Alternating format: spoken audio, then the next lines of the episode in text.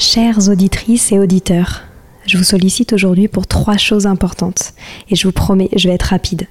La première, j'ai lancé un sondage pour mieux vous connaître et faire évoluer mon travail. Si vous avez 5 minutes, cela m'aiderait énormément que vous y répondiez. Le lien est en description des derniers épisodes du podcast. Deuxième point, gagner ma vie avec le podcast est un gros challenge en ce moment. Pourtant, vous êtes de plus en plus nombreux ici. Alors si vous avez des contacts d'entreprise ou de fondations dans l'enfance, dans l'éducation, dans l'enseignement, dans la transmission, n'hésitez pas à m'écrire sur Instagram ou sur LinkedIn. Et enfin, si ce n'est pas déjà fait, abonnez-vous au podcast sur votre plateforme d'écoute préférée en cliquant par exemple sur suivre sur Apple Podcast ou s'abonner sur Spotify. Cela m'aide beaucoup à remonter dans les fameux algorithmes des plateformes.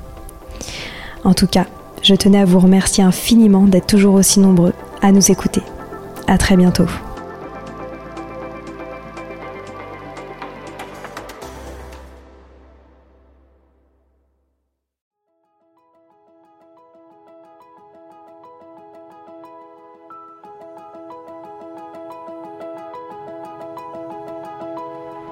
Bonjour à tous, ici Stéphanie et Sylvie Descleb pour un nouvel épisode du podcast Les adultes de demain.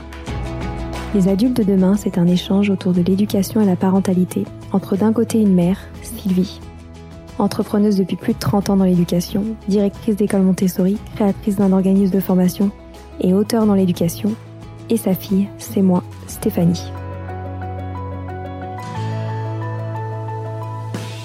Les semaines, nous invitons des experts, des personnalités remarquables ou de simples passionnés qui partagent avec nous la même envie d'offrir le meilleur aux enfants.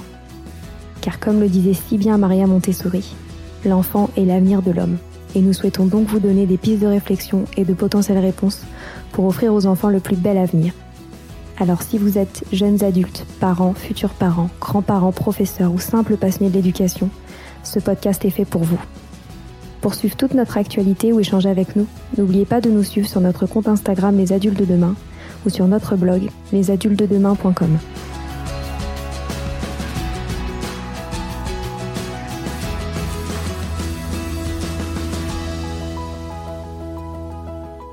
Accompagner les enfants dans le deuil et parler de la mort, voici le thème de cette nouvelle interview. Florence est une habituée du podcast. Nous avons déjà échangé ensemble autour des sujets délicats dans notre épisode 48 et autour des accords Toltec pour les enfants dans notre épisode 63. Un proche a vécu il y a peu de temps la mort de sa maman suite à un accident. Je me suis ainsi rendu compte du manque de repères, de rituels et de communication autour de cet événement si tragique. Heureusement, Florence m'a encore une fois donné tant de clés pour accompagner les enfants mais aussi les adultes pendant un deuil. Et j'ai adoré ce moment. Je vous souhaite une très bonne écoute.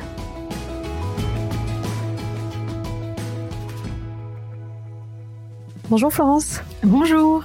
Bonjour Florence. Tout d'abord, je vous remercie d'avoir accepté de participer à nouveau à cet échange euh, autour d'un sujet si douloureux, mais qui mériterait tant qu'on le mette davantage en lumière. Il s'agit de la mort et du deuil en famille. Donc, euh, je vous présente à nouveau, même si euh, nos auditeurs vous connaissent déjà bien. vous êtes psychologue et une grande habituée de notre podcast puisqu'il s'agit de notre troisième épisode enregistré ensemble. Aujourd'hui, vous allez nous guider, je l'espère, euh, dans la communication et la gestion euh, de ce sujet souvent si difficile à expliquer aux enfants. Et tout d'abord, j'aimerais comprendre pourquoi pensez-vous que la mort est si tabou?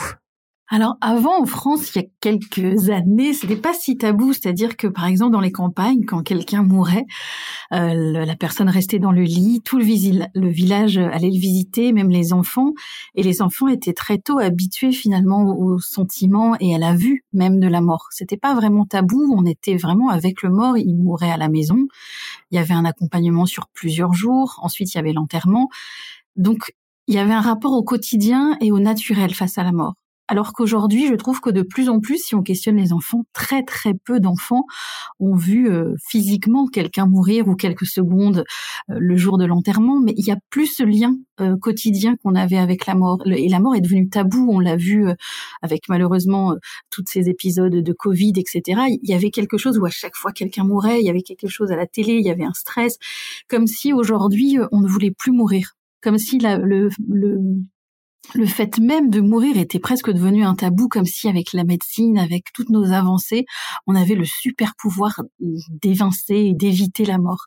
Et je crois que c'est ça qui aujourd'hui pose de plus en plus de problèmes, puisque et finalement c'est un peu l'idée de ce podcast, c'est qu'on ne sait même plus quoi dire, alors que c'est quand même un sentiment des plus naturels et qui nous traverse depuis des milliers et des milliers d'années. Mais aujourd'hui, on se pose la question de comment on pourrait, on pourrait éviter finalement toute forme de souffrance, toute forme de chagrin aux enfants ou à nous-mêmes qui est quand même un vaste, vaste défi. un vaste programme. Et alors, comment est-ce qu'on peut présenter la mort d'un proche à un enfant? Je suppose qu'il y a une différenciation à faire euh, également en termes d'âge. Alors, la seule chose qui est importante à retenir, c'est que plus l'enfant est petit, alors ça peut être deux ans, ça peut être trois ans, quatre ans, peu importe, plus il a besoin d'images, d'images mentales pour se représenter la mort. Mais après, il faut pas confondre avec euh, l'enfant qui... Euh, alors, juste déjà faire la différence entre la mort d'un parent direct, donc le père ou la mère, qui là est évidemment tragique pour un enfant, même à quelques mois de, vie, et la mort d'un grand-parent, d'un oncle, de quelqu'un qui est entre guillemets extérieur à la maison euh, parce que les enfants plus ils sont petits plus ils sont dans cette énergie de vie. Ils viennent juste de vivre ils viennent juste de naître pardon. Ils sont on le voit même à la crèche quand un même parfois même un parent est malade les enfants euh, sont tristes quelques instants et puis ils reprennent le jeu. Ils sont tout de suite dans la vie. Par contre ils ressentent évidemment aussi les émotions des parents mais ce que je veux dire par là, c'est que peu importe les mots qu'on va trouver pour les, enfants petits, parce qu'on n'est pas tous égaux par rapport à ça. Parfois, c'est facile à dire, parfois pour d'autres. Si par exemple c'était voilà sa mère, donc la grand-mère de l'enfant adoré, ça peut être un peu compliqué à dire. Donc c'est pas tant les mots qui vont être importants, c'est bien comprendre que peu importe comment on va l'annoncer à l'enfant, l'enfant, en fonction de qui il est, il va pouvoir réagir tout de suite ou bien plus tard. Donc c'est pas parce qu'on va trouver les bons mots, le bon livre, la belle poésie avec un arbre et puis les feuilles qui tombent en hiver et puis euh, le cycle de la vie, euh, euh, voilà que, que l'enfant va peut-être même très bien réagir sur le coup, mais peut-être que plusieurs mois plus tard il va réaliser ce qu'est l'absence. Parce que souvent on a l'impression que quand on annonce quelque chose, tout le monde va pleurer et puis voilà l'émotion va sortir, mais pour beaucoup, ça, ça, se passe quand même sur le temps. Donc, ne pas se focaliser en clair sur ce qu'on va dire, même si l'enfant est plus grand, mais plutôt observer en disant, tu sais, là, j'ai quelque chose de fort à t'annoncer. Tu as vu, ce matin, je suis allée à l'hôpital pour voir euh, grand-mère. Euh, là, tu m'as vu, j'étais en train de pleurer, papa est venu avec moi. J'ai encore l'émotion quand je t'en parle. Voilà, je voulais te dire, c'est important, je voulais te le partager, que mamie est morte ce matin. Et puis de, de voir comment l'enfant aussi réagit. Et puis surtout de lui dire que nous, en tant qu'adultes, on est triste, peut-être qu'il va avoir des émotions chez nous, mais que le plus important, c'est qu'on va en parler sur plusieurs jours, on prendra le temps, parce que peut-être qu'il réalise pas forcément, mais quand on lui expliquer que voilà, ça va pas se faire en une fois, mais qu'on prendra ce temps pour lui. Peut-être on, on, prendra le temps du souvenir, le temps de se rappeler les belles choses, le temps de faire des beaux dessins, le, faire, le temps de, de rassembler quelques photos. Voilà, prendre ce temps-là, mais pas forcément euh, la première fois. C'est-à-dire que la première fois, on annonce la mort, il y a un temps de silence, et puis après, on voit comment l'émotion réagit. Et on fait en fonction aussi au fur et à mesure que, que les jours passent. Mais c'est pas les mots qui comptent, c'est vraiment l'intention de dire, en, en clair, il y aura du chagrin, et ce chagrin, je sais pas trop quelle forme il va prendre, mais je vais l'accueillir.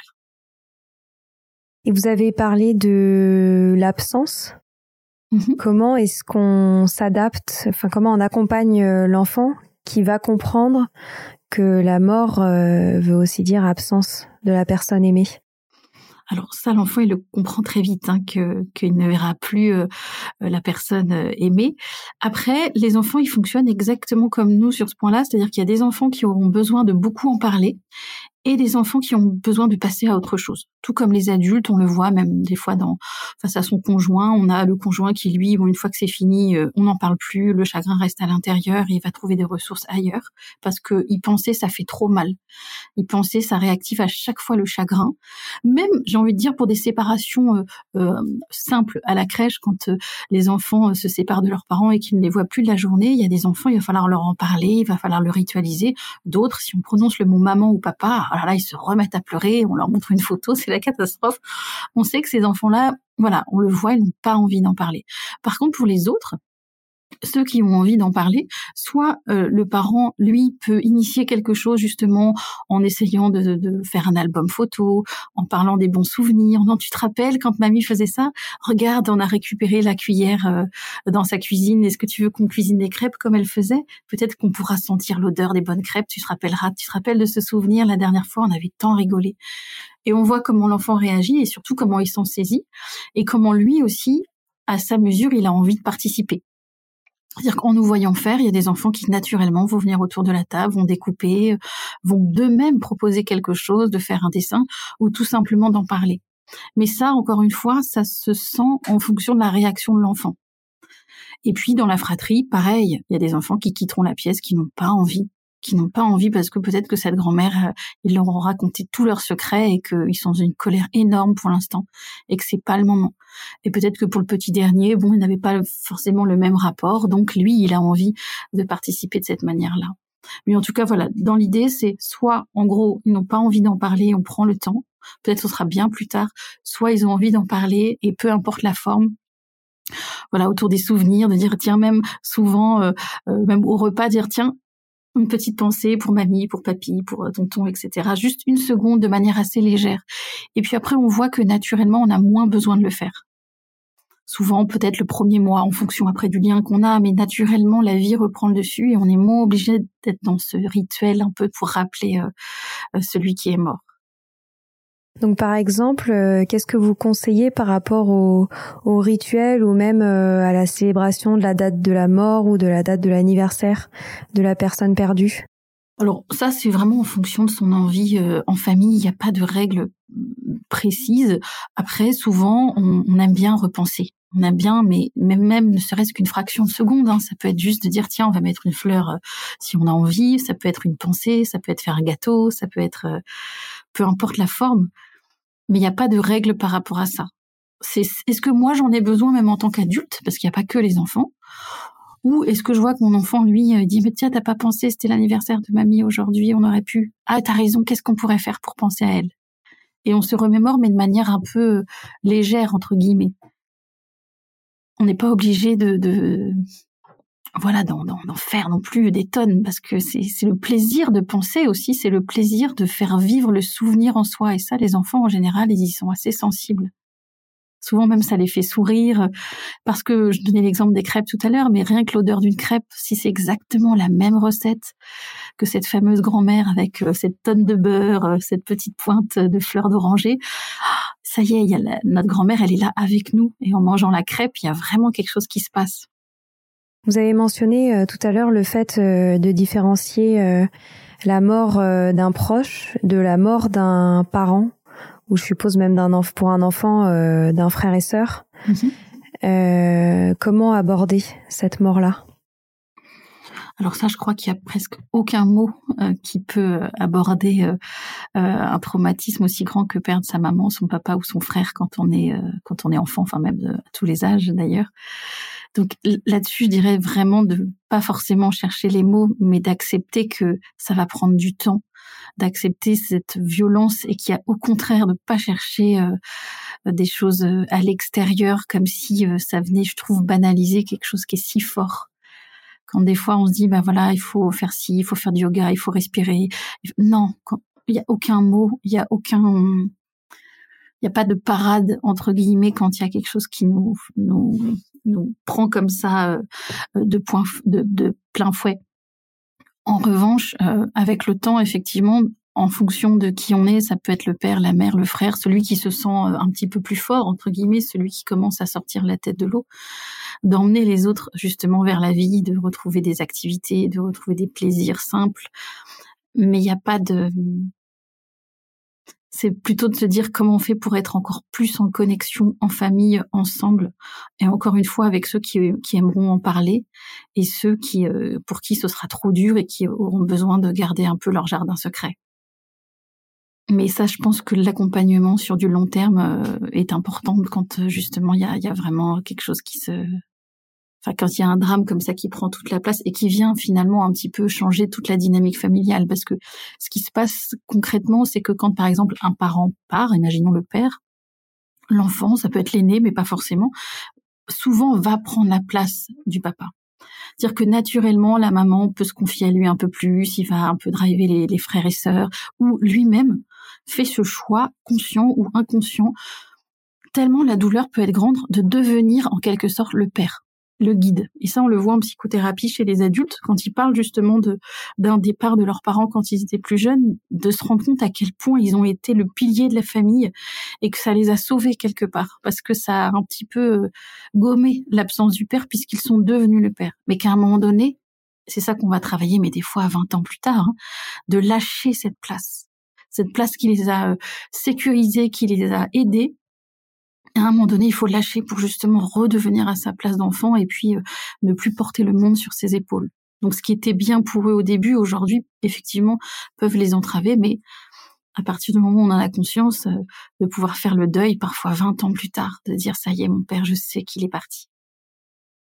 Donc faut pas nécessairement essayer de, de lutter contre euh, cette place qui est prise par un enfant, par exemple quand c'est le, le cas du décès euh, d'un des deux parents En fait, on n'a pas vraiment le choix. C'est presque une question de survie et pour le parent qui a besoin à un moment donné euh, de sentir euh, que l'enfant est là aussi pour lui, paradoxalement, mais ça marche aussi pour des mamans ou des papas solo. Quand on vit à deux, donc avec adultes et enfants, à un moment donné, ça forme toujours un couple, même si c'est pas ce qu'on veut. Ben, on se retrouve ensemble et puis on a des sujets un peu plus adultes et puis euh, finalement on, fait couple entre guillemets couple évidemment hein.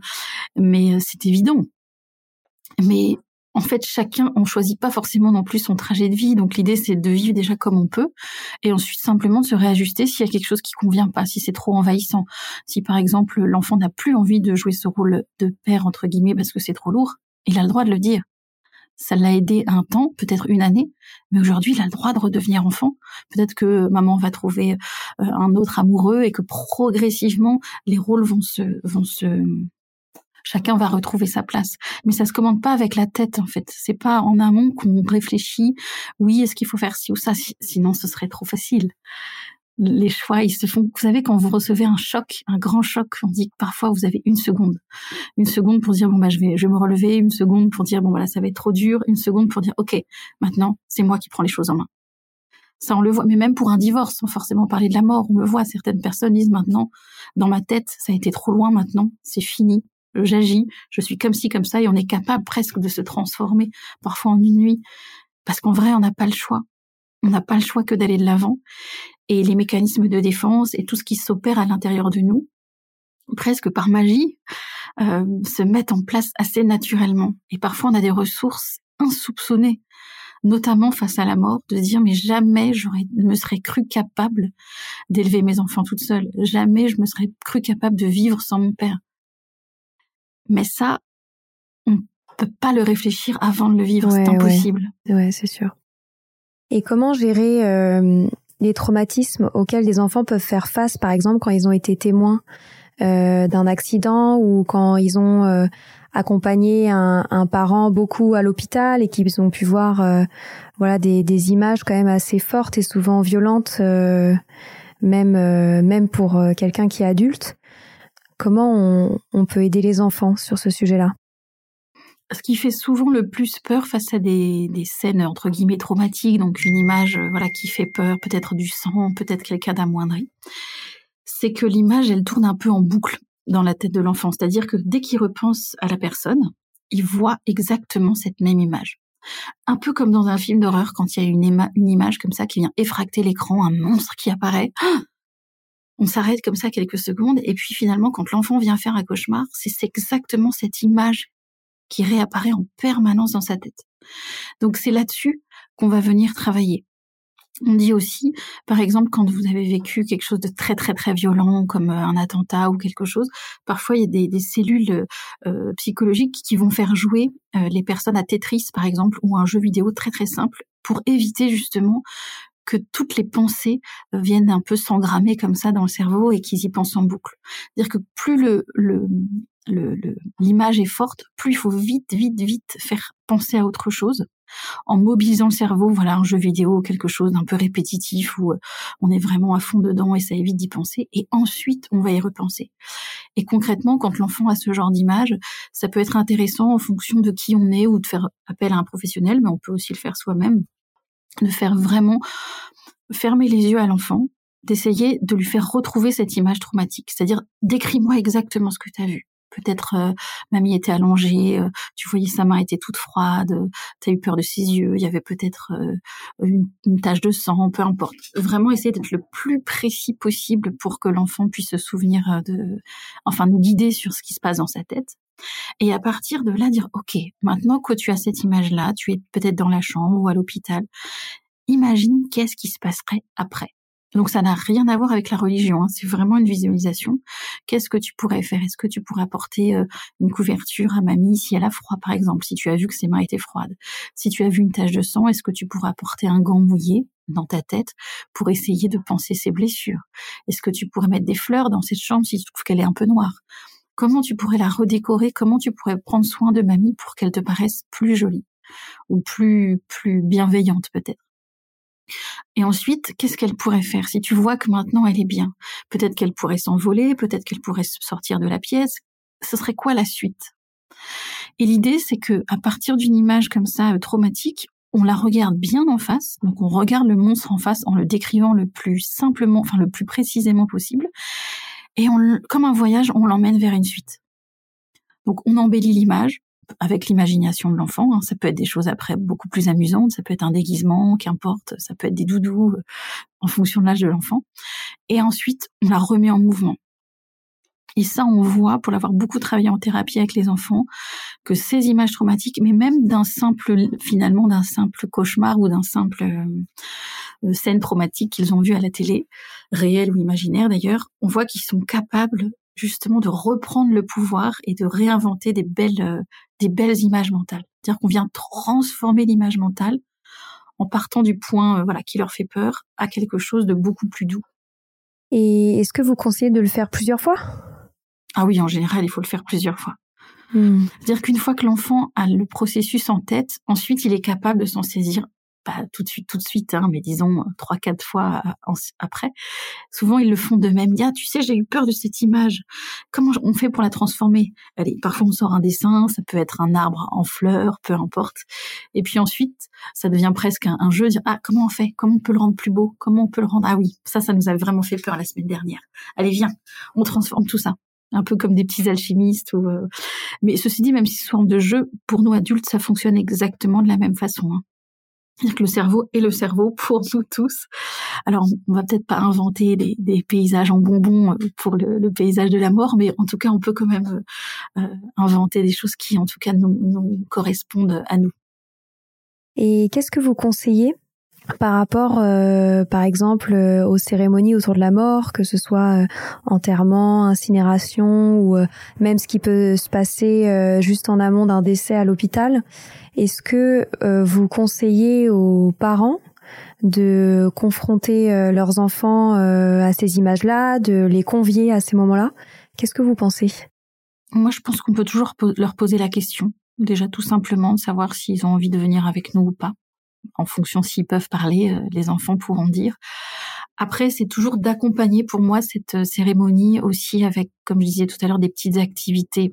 C'est pas le mot est pas très bien choisi, mais ce que je remarque en tout cas, c'est que que ce soit pour des enterrements de bébés, des enterrements, euh, voilà, qu'importe, j'en ai fait pas mal ces derniers temps. Je trouve qu'il y a très très peu de temps pour tout ce qui est rituel. C'est-à-dire qu'aujourd'hui, même un livre d'or, surtout avec le Covid, allez, il n'y en a même plus, ou alors vous avez deux minutes à la sortie euh, de l'église pour écrire à peine un mot, vous n'avez pas le temps de réfléchir, et puis après on fait un, petit un petit repas pour célébrer, mais là tout le monde doit partir et on parle même pas du mort et tout est très très rapide. Et pour les enfants, ça c'est compliqué parce qu'ils n'ont pas le temps de célébrer, de, de, de ritualiser cette mort. On a parlé des dessins tout à l'heure, mais ça peut être prendre le temps d'en parler en famille, de dire bah tiens aujourd'hui on va évoquer la boîte à souvenirs, on va ranger ensemble euh, dans sa chambre. Est-ce que tu te rappelles de ça? Oh regarde ce petit coquillage, on avait fait une balade ensemble. Oh tiens c'est le collier de mamie. Est-ce que tu je parle toujours de mamie pour être plus simple, hein, mais tiens ça, pourrait être. Euh, est-ce que tu veux que je te le donne? Parce que celui-là il était important ce collier. Et c'est de faire vivre en fait euh, l'avant et l'après enterrement parce que ce qui pose problème, c'est que dans plein d'autres cultures, euh, on accompagne, il y a un réel accompagnement à la mort, il y a des chants, il y a des danses euh, pendant plusieurs jours, les voisins viennent, il y a vraiment quelque chose sur une semaine, quinze jours qui se passe. Or, en France, comme on en parlait tout à l'heure, l'enterrement, mais là, je, voyais ces derniers enterrements que j'ai faits, on a, on a même plus le faire part. Parfois, on a un texto, vous venez, et puis il se passe euh, une heure, et puis c'est fini. Et puis tout le monde peut pas venir en plus à la cérémonie. Et allez, et voilà, il se passe rien en fait. On n'a même pas le temps en fait de pleurer, on n'a pas le temps de, de parler.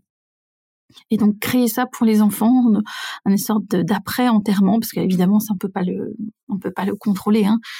Mais en tout cas à la maison, euh, faire venir aussi un, petit comité, euh, que qu'on le vive ensemble en fait. Mais finalement comme on faisait il y a 50 ans, hein, dans toutes les campagnes ou, ailleurs. Euh, euh, déjà la personne par, en général mourait chez elle ou, à la maison, il y, avait ce lien. Et ça pour l'enfant, ça c'est important. C'est ça qui leur permet aussi, leur permettre pardon de de dépasser parce qu'ils ont eu le temps de le vivre. Ouais. ouais, et il faut pas croire que les enfants aient si peur que ça de la mort. C'est nous qui en mmh. avons peur. Ouais. C'est nous qui aujourd'hui, euh, voilà, on n'ose même plus parler de rien. Mais les enfants, ils sont dans une énergie de vie bien supérieure à nous. Moi, je me rappelle même quand j'étais petite, ma, mère m'avait annoncé la mort de quelqu'un que j'aimais beaucoup, beaucoup. Je devais avoir six ans et je la voyais pleurer, pleurer, pleurer pendant des jours. Et moi, je comprenais pas. Enfin, je comprenais pas pourquoi elle pleurait comme ça. Enfin, j'avais compris qu'elle était morte, hein. Et pourtant, je l'aimais vraiment de tout mon cœur. Mais je me rappelle que j'étais, j'y pensais beaucoup, mais j'étais vraiment dans cette énergie de vie. Alors que pour un adulte, ça prend, euh, ça prend même des années parfois. Mais pour un enfant, sauf encore une fois si c'est son parent direct, qui est encore différent parce que là il est en pleine croissance. Mais on va dire que la mort euh, plus classique, même si c'est pas le meilleur des termes, mais l'enfant se rebondit bien plus vite que nous et ça faut pas l'oublier. Et comment justement ne pas faire porter le poids de notre deuil à nos enfants? Leur expliquer que c'est notre chagrin. Leur expliquer que nous, on a envie d'être triste et peut-être ça va prendre du temps mais ça ne veut pas dire que lui, il doit porter la même tristesse.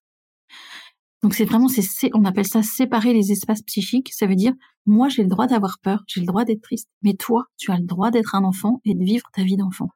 Mais tu as aussi le droit de me dire quand c'est trop long et entre guillemets quand je te saoule, si euh, je pleure trop ou si je vais vers la dépression ou si j'arrive pas à me réveiller on peut avoir ce, alors on a une phrase évidemment, mais on peut avoir ce clin d'œil avec l'enfant de dire, mais si tu trouves que je suis toujours la tête ailleurs, si tu sais des fois, quand on est triste, bah j'arrive peut-être que j'arriverai plus à me connecter à toi. Par, exemple, hier, j'étais en train de faire la cuisine, j'étais un peu ailleurs, je repensais à mamie ou papy, et puis quand t'es arrivé, j'ai pas pris le temps de t'écouter parce que dans mon cœur, c'était trop en fait. J'avais pas envie de pleurer devant toi. Mais par contre, aujourd'hui, ça va mieux. Donc, donc je peux prendre le temps de t'écouter. Donc c'est vraiment toujours dire voilà j'ai pas réussi hier lui expliquer pourquoi en, un mot on n'est pas obligé non plus de s'étaler euh, et ensuite de revenir vers lui. Parce que ce que ne comprend pas l'enfant c'est que au-delà du deuil quand on s'occupe moins de lui ou quand psychiquement on n'est plus là on est là hein, on est là physiquement on est sur le canapé mais en vrai on le regarde pas jouer. Parce que notre chagrin fait que on est happé dans un ailleurs tout comme l'enfant d'ailleurs qui à l'école lui est complètement happé euh, non pas dans son imagination mais dans une inquiétude et il n'arrive pas à apprendre il n'arrive pas à être là. Parce qu'il est c'est pas qu'il est pas attentif c'est qu'il est attentif à autre chose quelque chose qui le l'embête à l'intérieur. Ben, nous parents on s'en rend pas forcément compte ou adultes mais souvent on n'est pas vraiment là et le dire à l'enfant, dire c'est pas contre toi, c'est pas que je m'en fiche de ta super bonne note ou c'est pas euh, quand tu es venu me raconter euh, un petit problème avec tes amis, euh, je, reconnais que j'ai pas pris le temps de t'écouter ou je t'ai juste dit bah allez jouer avec d'autres d'autres enfants, c'est pas grave. J'ai pas pris le temps parce que j'étais triste. Alors voilà, simplement, hein, pas non plus en faire de trop, mais juste lui expliquer pourquoi on n'est pas là dans notre tête. Et ça, l'enfant est complètement capable de le comprendre.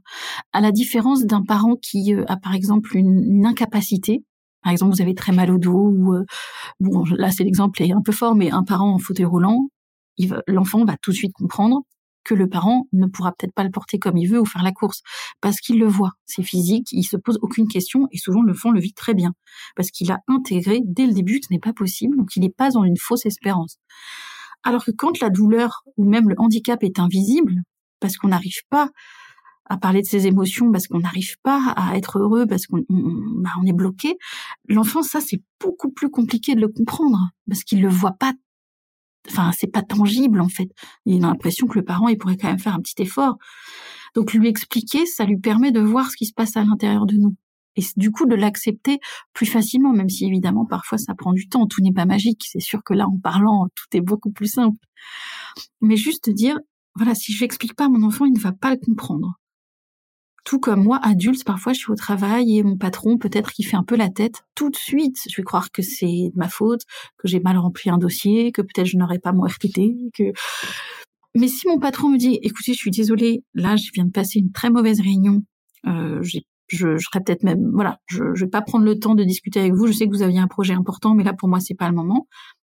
Ah ben là, comme par hasard, je vais beaucoup plus accepter qu'il ne m'écoute pas parce que je vais pas prendre ça pour moi. Et l'enfant, c'est un peu la même chose, c'est-à-dire surtout dans une période de deuil où euh, on est dans l'urgence, quoi. Déjà, faut, faut se ressaisir. Il y a le quotidien, faut gérer la maison, faut gérer euh, tout l'administratif au niveau de la, de la mort, faut gérer toute la famille. Ça fait un peu beaucoup. Mais pouvoir le dire euh, à son enfant, déjà, ça lui permet aussi de dire, bah, peut-être qu'on en parlera, mais plus tard. Là, c'est trop dur pour moi. Donc peut-être ce sera dans une semaine, peut-être plus. Mais en tout cas, ça change quand même beaucoup parce que l'enfant a une autre vision de lui-même et de, de, la situation. Alors, on a beaucoup parlé euh, du deuil. Et maintenant, si on parle de la mort et du concept de la mort, comment est-ce qu'on peut répondre à une question euh, d'un enfant qui va nous demander mais où il est maintenant Alors ça, c'est la question euh, à des millions d'euros. il est où maintenant? En vrai, comme personne ne sait, en fonction de, de, de ce qu'on a envie d'apporter à l'enfant, ça peut être euh, toujours pareil, plus il est petit, plus il faut des images concrètes.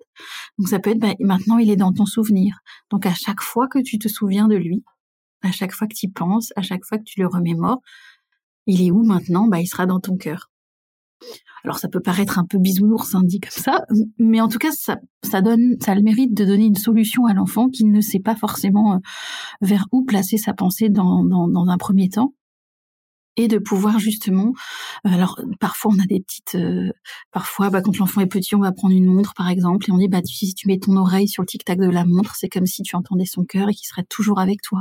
Parfois on fait appel à la pensée magique sur des parfois ça peut être un petit objet qui devient l'objet un peu gris gris que l'enfant peut porter avec lui parce qu'il sent que la personne est là. Mais ça encore ça vraiment aucun rapport avec nos croyances personnelles. C'est vraiment psychologiquement on a besoin de ça en fait. Même un grand sportif, hein, même un grand footballeur, ils ont des gris-gris juste avant de, de faire un match parce que faire appel à la pensée magique, on en a besoin toute notre vie. On a besoin de, ça peut être par une odeur aussi, c'est pas forcément un objet, mais en tout cas lui donner quelque chose de concret et ensuite lui dire, mais tu sais, il est où maintenant? Il y a que toi qui peux répondre à cette question, tout comme moi j'ai répondu à cette question dans mon cœur avec ma vision de voir les choses. On peut aussi lui parler de sa propre religion, si on en a une. Mais on peut aussi ouvrir cet espace à l'enfant, dire moi je crois que après la mort, on va là. Et toi, tu crois quoi? Qu'est-ce qui, qu'est-ce qui t'apaiserait le plus? C'est quoi l'image qui te fait le plus de bonheur? C'est de l'imaginer où? Dans un nouveau paysage imaginaire, dans, dans sa maison, dans un lieu de vacances qu'on a partagé ensemble, et ensuite, l'enfant, en grandissant, choisit son chemin, que ce soit euh, euh, avec ou sans religion, qu'importe. Mais en tout cas, ça lui permet pour tous les enfants, ça leur permet de, oui, de pouvoir faire vivre quelque chose en soi, parce que l'absence, finalement, c'est ça. On dit que euh, le bébé, quand il naît, quand il pleure parce qu'il a besoin du sein de sa mère, par exemple, ou du biberon, on dit qu'il hallucine sa mère. Ça veut dire que quand il pleure, c'est tellement douloureux pour lui qui est personne. C'est tellement douloureux, il a une faim comme ça, ça le saisit. Il a quelques jours, il sait pas ce qui se passe dans son corps, il était parfait dans le ventre, et puis là, des douleurs, il hurle. Et le temps que la mère arrive, en tout cas Freud disait ça, il hallucine sa mère. Alors, j'ai un doute avec Mélanie Klein, mais peu importe. un des grands psychanalystes disait ça. Euh, halluciner sa mère, ça veut dire je vais tellement l'imaginer, je vais essayer de, de retrouver dans ma tête des sensations, des petits bouts de son visage, pour qu'elle soit là avant qu'elle qu'elle arrive finalement. Et ça, ça fait vraiment un bien fou au bébé, puis à l'enfant, puis à nous adultes, de pouvoir penser dans sa tête à quelqu'un. Donc évidemment un mort, mais ça peut être tout simplement notre conjoint s'il est parti en voyage d'affaires pendant trois mois. On a besoin de s'imaginer ce qu'on va faire en rentrant avec lui. On a besoin de se dire tiens j'aimerais bien qu'il m'emmène au restaurant et puis on s'imagine, on se projette au restaurant. C'est le même fonctionnement en fait. C'est une absence réelle ou une absence symbolique, mais en tout cas on a besoin surtout aujourd'hui d'apprendre ça aux enfants, avec tous les écrans notamment, où les enfants, moi je vois, ont quand même de plus en plus de mal, pour certains en tout cas, à imaginer, à être dans leur tête, que ce soit évidemment pour les leçons, mais de manière générale pour inventer un jeu libre ou, ou des personnages ou quand ils s'ennuient, qu'il n'y ait pas de vide dans leur tête il y a des enfants, il faut quand même qu'on passe quelques séances pour leur remontrer le chemin de l'imagination, même petit, parce qu'ils sont habitués à ce que l'imagination soit à l'extérieur d'eux-mêmes. Ils sont sur, enfin, l'imagination est dans un écran, donc il y a rien à faire. Tout, tout est l'écran le nourrit comme ça dans sa tête. Et pour l'amorce, pour faire le lien, c'est un peu la même chose, c'est-à-dire à partir du moment où je vais aider l'enfant à créer tout un univers dans sa tête, soit par les mots, le dessin, euh, des visualisations, etc. Plus l'enfant il va être autonome et ensuite, quand il n'en aura plus besoin, il, le fera peut-être plus. Mais là où ça paraissait finalement évident ou naturel avant, je trouve ça ne l'est presque plus. Enfin, sans être négative, hein, mais ils ont besoin d'un petit coup de boost, quand même, un petit coup de boost pour euh, pour revenir dans leur tête. Et est-ce que vous conseillez de parler de la mort sans même qu'elle fasse partie euh, de l'environnement, du contexte familial? Est-ce que vous pensez que c'est quelque chose qui sur lequel il faut communiquer avec ses enfants, euh, que ce soit pour les préparer ou même euh, voilà pour que ça que ce soit quelque chose qu'ils comprennent dans leur vie tous les jours? Alors souvent, on dit qu'effectivement, l'enfant, il vaut mieux qu'il vive une situation, mais ça peut être son poisson rouge, son hamster, c'est pas forcément mais c'est intéressant que ce soit lui qui amène des questions parce que si on lui amène tout sur un plateau, ça lui fait penser à des choses dont il n'a jamais pensé avant et c'est là où ça peut l'angoisser. Tout comme nous adultes, quand on vu les sujets actuels en ce moment, quand on n'y pense pas, ça va à peu près. Et puis quand on regarde les actualités finalement on vient introduire euh, en nous plein d'idées catastrophes, eh ben on ne sait plus quoi en faire et on est obligé d'y penser. Parce que nous, en tant qu'humains, on a besoin de trouver des réponses. Donc, on va chercher dans notre tête et puis on va essayer d'évaluer. On va demander à son voisin qui n'a toujours pas la réponse. Et pour la mort, je trouve que soit l'enfant vit une situation de mort ou pose la question, regarde cet oiseau, regarde, souvent avec les enfants c'est dans la nature, parce que la nature, elle, elle, cache pas la mort, on la voit tout le temps. Ça peut être même une petite fourmi, hein, qu'importe. Mais là, on peut amener euh, le sujet. Mais je trouve que c'est important que ce soit eux aussi, parce que ça fait de toute façon partie de leur questionnement. Et surtout si nous, parents, parce qu'il faut pas oublier que nos parents n'est pas toujours à l'aise non plus et on sait pas quoi répondre. On vaut mieux des fois attendre un peu pour être plus à l'aise. Moi, j'avais une maman qui était très très sympa. Elle me disait toujours, bon, moi j'en peux plus. Euh, son fils parlait toujours de la mort, un enfant très sensible, très surdoué, qui avait des questions en plus euh, très pertinentes.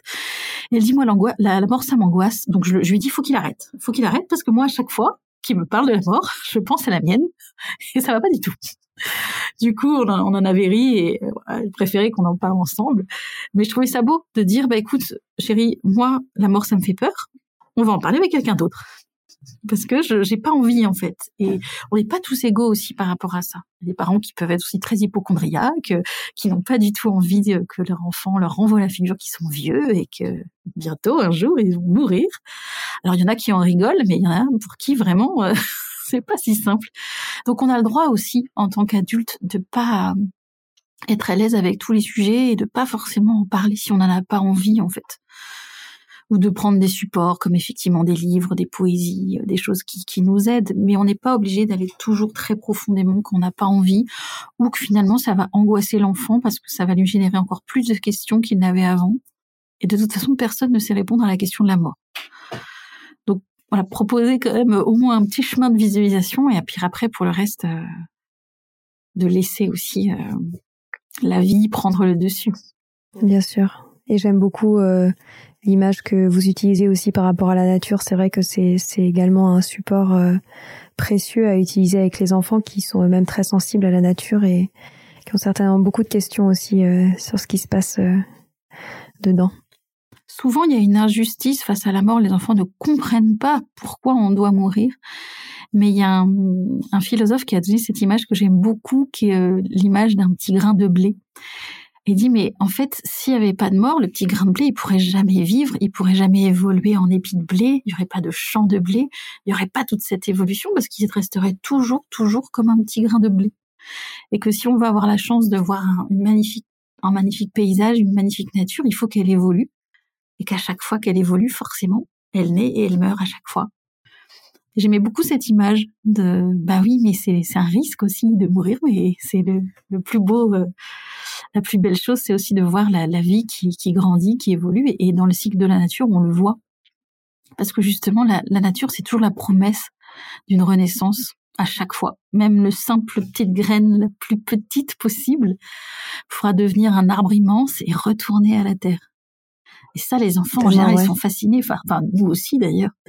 C'est-à-dire, dans ta main, tu tiens un petit marron minuscule et regarde ce qui peut devenir. Mais pour ça, il faut naître et mourir.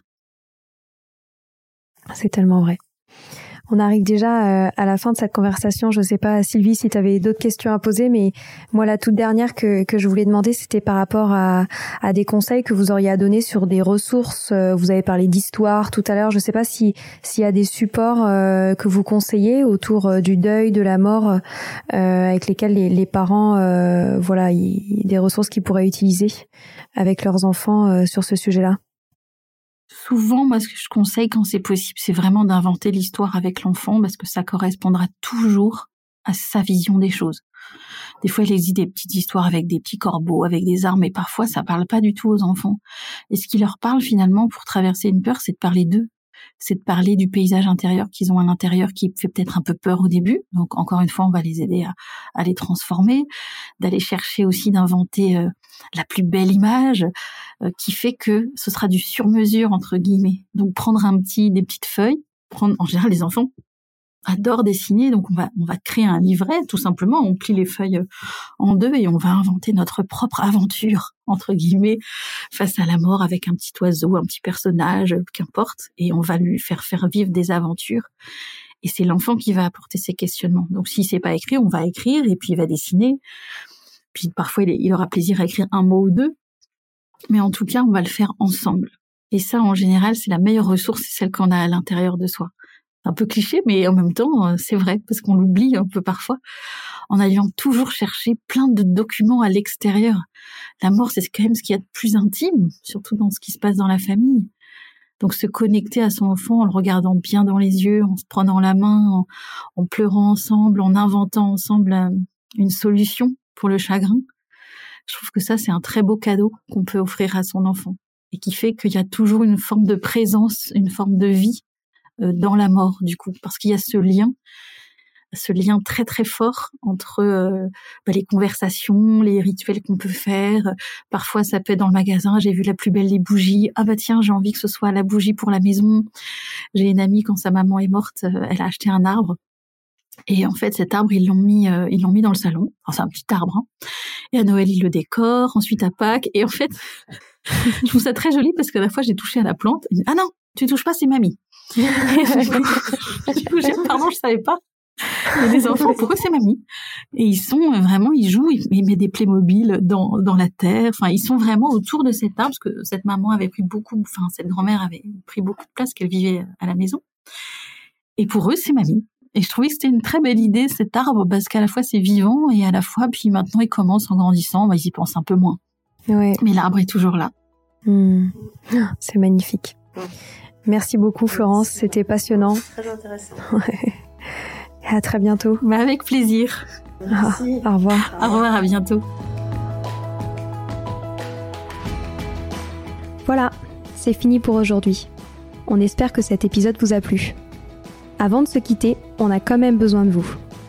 Si après avoir écouté cet exposé, vous ressortez avec plein d'idées pour apporter le meilleur aux enfants, n'oubliez pas de nous laisser 5 étoiles et un petit commentaire sur Apple Podcast, sur iTunes ou toute autre plateforme d'écoute de podcast. Cela nous aidera à mieux ressortir et surtout à nous motiver pour continuer cette aventure ensemble. Si vous avez des suggestions, des idées de thèmes, des questions à poser, n'hésitez pas à nous contacter sur les réseaux sociaux, Instagram ou LinkedIn, en tapant Les adultes de demain. Nous serions ravis d'échanger avec vous. Si vous souhaitez en savoir davantage sur Sylvie, je vous invite vraiment à aller voir son blog sylvidesclep.com ou à la suivre sur Instagram en allant sur son profil Sylvie Desk, D-E-S-C, du bas Montessori. Enfin, si vous souhaitez en savoir plus sur le calendrier des prochaines formations Montessori, rendez-vous sur www.apprendre-montessori.fr. On a hâte de vous retrouver vite et à très bientôt sur les adultes de demain.